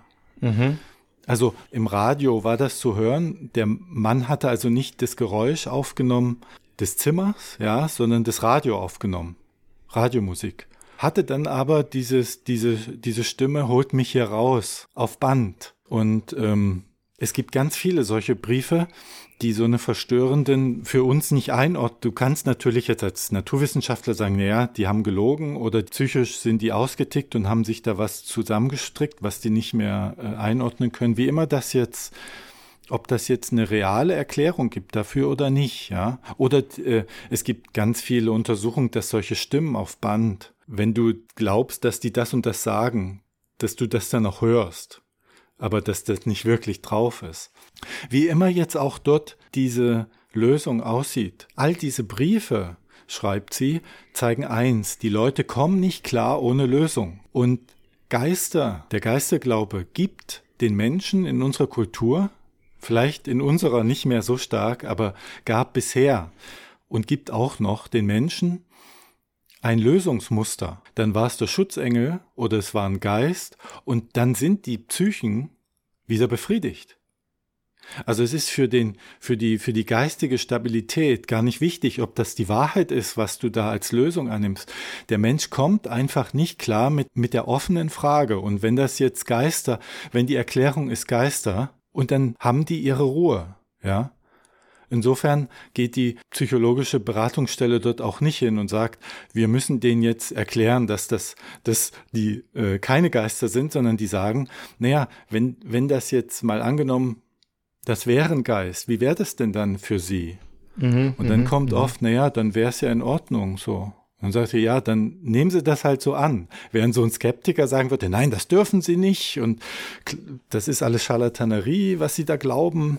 Ja, und so gehen die halt nicht vor. Und ich glaube, früher, wo du noch keine Wissenschaft hattest, was hattest du denn dann für Deutungsmuster?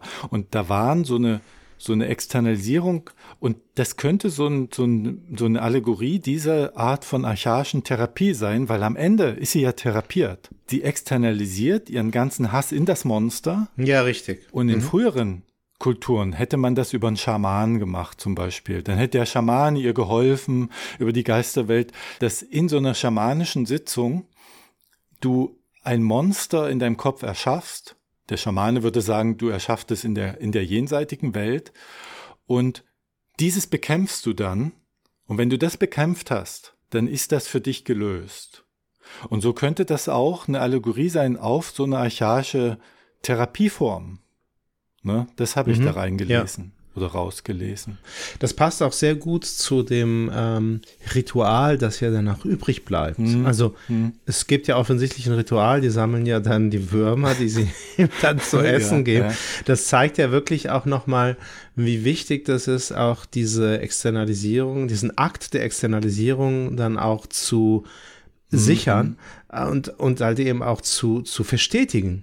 Also den ja auch in, in den Alltag äh, und in das Leben der, der zwei, also der Mutter und des Kindes, zu integrieren und im Grunde auch wirklich rituell zu verankern. Ähm, das scheint ja schon so, eben, ja genau, wirklich so, so, so ein Familienritual zu sein, dass, dass sie halt eben dann die Würmer aus dem Garten sammeln, die sie dann eben gibt. Die ja äh, quasi Ausguss des Hundes sind. Das, die sind ja vom Grab des Ja. Hundes. Ja, und das soll das ja. gut, ja. Ja, aber das, soll da ja. schließt sich der Kreis. Ja, die sollen ja, weil ich habe mir auch gefragt, wieso Würmer? Also, aber es muss ja mit dem Hund zusammenhängen, der da begraben liegt. Das heißt, das symbolisiert nochmal auf eine ziemlich platte Art, ja. äh, dass die sich immer an diesen, also dass der, das Wissen darum, dass sie gefährlich sein kann und den Ja, Tod ja, bringen ja, kann, Ja, ja. Mhm. wenn sie ihren Badabuk da nicht füttert. Ja, ja, Ne, genau, so. genau Das so fand ich dann ja, genau. sehr platt, muss ich sagen. So diese. Der Babadook, ja. Ich finde es auch, ich finde es wirklich interessant zu sehen, also, dass der Hund, der für mich ja wirklich so, so, eine, so ein beiläufiges Opfer war, weißt du, es ist einfach so, okay, musste halt sein. Das hat einfach eine Funktion. Ja, Die hat halt kein Huhn dort äh, zubereitet, sondern einen Hund sozusagen. Ja. ja. ja, aber dass es für dich einen ganz anderen Stellenwert hat. Ähm, Zum Glück war es der Hund und kein Wellensittich. Bei Wellensittichen bin ich nämlich sehr, das wäre für mich Das wäre das noch Drama schlecht. Dann lieber der Junge, aber nicht der Wellensittich. ja, genau. Ja. Ja, gut, ja, das ist ähm, sehr schön, ja, sehr schön. Also dieses. Kann ich noch ja. mal, kann ich noch mal Mhm. äh, meine Probleme deuten, Ja, welche Probleme? Wie meinst du das? die ich mit dem Hund, mit dem Film hatte? Warum ich den so schle so, warum ich den Film nicht gut Ach finde? so, mit dem Hund. also du hast ja, du hast ja doch äh, einiges schon, schon, schon gesagt. Also einiges ist, einiges ist ja schon zum Vorschein gekommen. Mhm. Ja, aber das war kein Dissen. Du willst jetzt. Ich will den jetzt Ja, okay, dissen, gut. warum ich Mhm. das schlimm finde. Vielschichtig wäre jetzt der Film, wenn der sagt, das Drama sagt mir was und das Monster sagt mir was über mein Leben. Aber hier hast du, also hier bildet das Monster nur das ab, was sowieso im Drama schon passiert. Also es ist sozusagen keine Vielschichtigkeit, sondern Ja. ist nur die Doppelung. Also man, Ja, verstehe, hätte es genauso gut weglassen können. Ähm, wobei vielleicht auch nicht, weil ich habe ja eben gesagt, man kann es gar nicht weglassen, weil, weil, also soziologisch hergeleitet, man kann es eigentlich nicht weglassen, weil es wäre für uns gar nicht verdaubar Ja. und bearbeitbar ohne das Monster. Du hast dich selbst, du hast selbst, du hast selbst deine Kritik entwertet. Ja. Trotzdem habe ich Mhm. mein Problem. Jetzt ärgerst du dich. Ja. Ja, das kam auch, ich glaube, das hast du mal bei den, bei einem dieser äh, Frankenstein-Folgen, sagtest du mal, René, du sagst jetzt genau das Gegenteil von dem, Ja. was du letztes Mal gesagt hast. Und das will ich jetzt Willst du dich wiederholen. mindestens einmal wie bei widersprechen, unserer ja. Horrorsitzungen. Ich will mich jetzt selbst entwerten.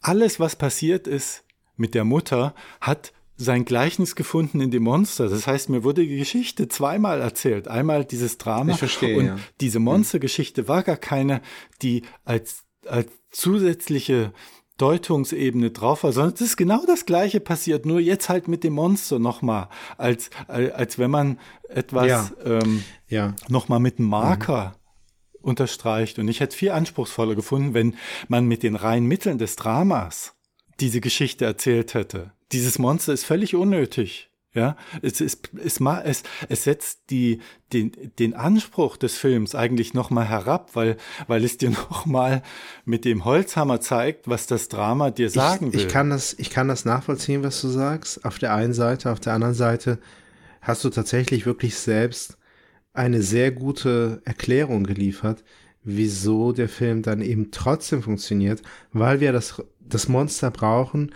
um halt eben so ausgiebig und so offen die, diesen Tabubruch, ja, dies zu thematisieren und einen ganzen Film, über eine ganze Filmlänge, ja. Mhm. Ja, vielleicht aber nur, ja. Ja. Vielleicht, wir sind ja in einer funktional differenzierenden Gesellschaft und vielleicht gibt es ja Funktionsteile, Milieus oder so, wo dieser Tabubruch ähm, eigentlich schon diskutabel ist und in anderen nicht. Und sie, diese, diese Autorin, gehört vielleicht zu dieser anderen Fraktion, weil für, mich war es nicht nötig, dieses Monster da einzuführen. Das war so, so äh, Handbuch. Ich meine, guck mal, das sah so aus wie, hm, wir haben hier sowas wie Schattenarbeit äh, psychisch, was kann denn das mal darstellen? Dann nehmen wir ein Schattenmonster. Dann, äh, und, und dann haben wir sowas wie, wie Psyche. Was nehmen wir da? Ach, wir nehmen das Haus. Das steht ja für die Psyche. Ach, wir haben ja noch den Keller. Das nehmen wir mal für die, da, da kann der Zuschauer deuten, dass das im Unterbewusstsein stattfindet. Oh, jetzt sperren wir den Schatten, das Schattenmonster in den Keller ein. Wie könnte der Zuschauer das denn deuten? Na ja, das ist doch anspruchsvoll. Das steht jetzt dafür, dass jemand in seinem äh, Keller des Unbewussten Gut, gut, ja. sein, sein Monster. Das Ja, ist okay, so, also, so plakativ, ich dass ich jetzt- fast schon wütend wurde. Wie soll ich sagen? Gehässig. Ja, mache, sei ruhig gehässig. Ja, also sozusagen, dass aus dir so, so die Borniertheit so, so des großstädtischen Intellektuellen, um jetzt nochmal Simmel Ah, aufzugreifen. ja, ja, okay, das, ja, okay, das, das kann natürlich sein. Hm, ja. Also, weil auf der ein, auf, auf der einen Seite hast du natürlich recht. Auf der anderen Seite, dass eben dann doch so viele ihn gut finden, hängt vielleicht eben auch damit zusammen, dass der Film wieder back to the roots einfach die Dinge, also wirklich wie so Archetypen, einfach mal, wie soll ich sagen, gen genauso plakativ, wie du es auch empfunden hast und wie du es jetzt da auch dargestellt hast, aber sehr schön einfach, also, also ästhetisch schön, ästhetisch gelungen in Szene setzt, ja. Verstehst du, das ist nun mal der Keller, ja, das Unterbewusstsein. Weißt du, und diese Filme, die sich jetzt in, in, in einen Twist nach dem anderen, weißt du, wenn ein Film nicht mindestens fünf Twists hat, dann ist er langweilig. Und irgendwann muss man vielleicht auch wirklich zurück, weißt du? Ich habe die ganze Zeit auf den Twist gewartet, weil ich, äh, ich fand ja zum Beispiel das Waisenhaus, was wir heute gar nicht mehr besprochen kriegen, äh, das fand ich, das war für mich halt wirklich ein super, super, super Film. Und das hat ja eine ähnliche, also, also einen ähnlichen äh, Cast dann sozusagen. Äh, Du hast da halt eine Mutter mit Kind. Weil da konnte ich mich ja auch reinfinden in, in diesen Film. Aber du siehst, du siehst, du siehst an der Stelle ist das Waisenhaus, was sozusagen das Drama betrifft, viel flacher. Weil dort, ja, ist es die, sozusagen Ja, wirklich nur, ja. also was heißt nur? Es geht darum, ja, sie, sie ist es, sie, sie ist ja nicht wirklich schuldig, ja, also sie- es ist ein Versehen, aber mit einem tragischen Ende, nämlich dass der Sohn stirbt. Und, beim das wird dann Wiederangucken habe ich thematisiert. gemerkt, ohne diesen Twist. Ja, beim Wiederangucken habe ich gemerkt, ohne diesen Twist ist das Waisenhaus nix. Ja, aber genau das ist der Punkt, wohingegen der Babadook Mhm. eben wirklich dieses, diesen, ja, di- dieses Tabu oder diesen Tabubruch Mhm. eben thematisiert und tatsächlich, wie du sagst, plakativ, aber ich finde, das hatte eben auch seinen Reiz und äh, gut, wir haben Nennen jetzt keinen anders, nennen es Filmpodcast. dümmlich. Also ich würde Nee. das Wort dümmlich gerne, gerne. Nein, ich habe also mir das notiert hier als, hab- als Notiz. Ich habe mir hier Notiz. Ja. Es regt zur Interpretation an, aber das ist so dumm, habe ich mir hier aufgeschrieben. Ja, also Aber das ist natürlich dieses, dieses Gehabe eines, eines großstädtischen, wie du sagst, das, das kommt schon hin. Dieses, der Pöbel findet den, diesen Film klug, aber ich stelle mich drüber und finde Ja. ihn dumm. Das, Es das, hat- das trifft es ja. schon bei mir. Es, es hat, es hat, glaube ich, jetzt schon eine, eine eben Qualität, also eine ästhetische Qualität und auch eine filmische. Ich glaube, es ist, es ist auch wirklich ein, ein neuer Wert. Also wir, wir haben jetzt keinen Filmpodcast, deshalb können wir dem nicht weiter nachgehen. Aber ich habe den Eindruck, dass es sozusagen eine, ein Stil, also ja, so ein, eine, eine, eine, eine, ein, ein, ein Stil gibt, ja, im, im, im, in, in, in, in, den, in den unterschiedlichen Genres des Filmes, wo in gewisser Weise nochmal plain and simple eine Geschichte erzählt wird. Und, und man sich damit ganz bewusst auch absetzen will von diesem schneller, größer, twistiger und so weiter und so fort. Ja, man, es ist ja, ja, also man braucht, es ist also so wie Slow Food, Slow City, Mhm. also sozusagen eine Besinnung zurück zu dem Wesentlichen. Und äh, ja, also so wirklich das Den nochmal. Punkt, ja, genau. den wollte ich nämlich, den habe ich mir notiert, dass ich ähm, mich gefragt habe, vielleicht hängt es damit zusammen, dass Leute diesen Film gut finden, die in dieser Zeit, als der lief, auch sehr involviert waren in andere Horrorfilme, die zu dieser Zeit liefen. Es war ja so eine Welle, glaube ich, mit Conjuring fing das nicht da an oder so.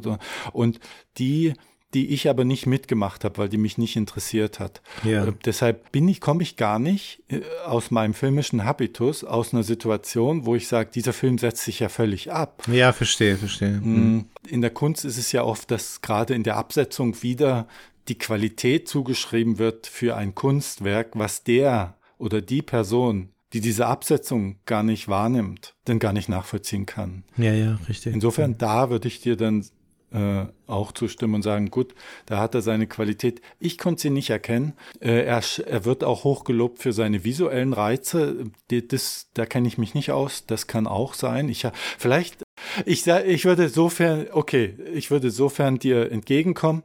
Ich würde dir sofern entgegenkommen, dass ich sage, der Film ist nicht so schlecht, wie ich ihn fand.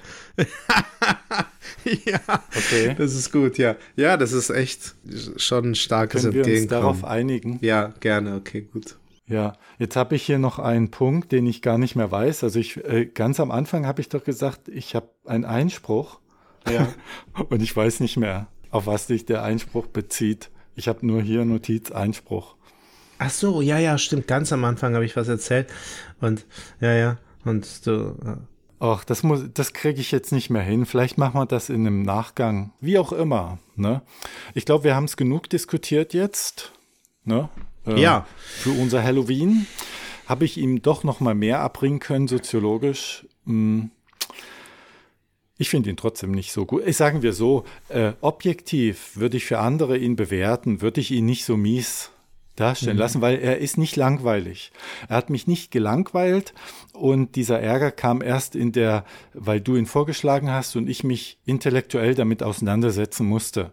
Da habe ich erst gesehen, sonst wäre das für mich Standardware 0815, kann man sich angucken, muss man nicht, kann man Ja, auch wegschalten. So. ja. Ne? Ist nicht. In gewisser Weise müsste man ja auch noch mal deuten, inwiefern sie hat ja eine Grenze gezogen. Der Babadook durfte nicht aus dem Keller. Ja, Und genau. da ein Monster für eine Grenze steht, könnte man dann noch mal deuten, was das bedeutet. Das, die, die, es wurde ja eine Grenze expliziert dann auch noch ja, mal. sie verweist ihn dann in seine Grenzen, genau. Mhm.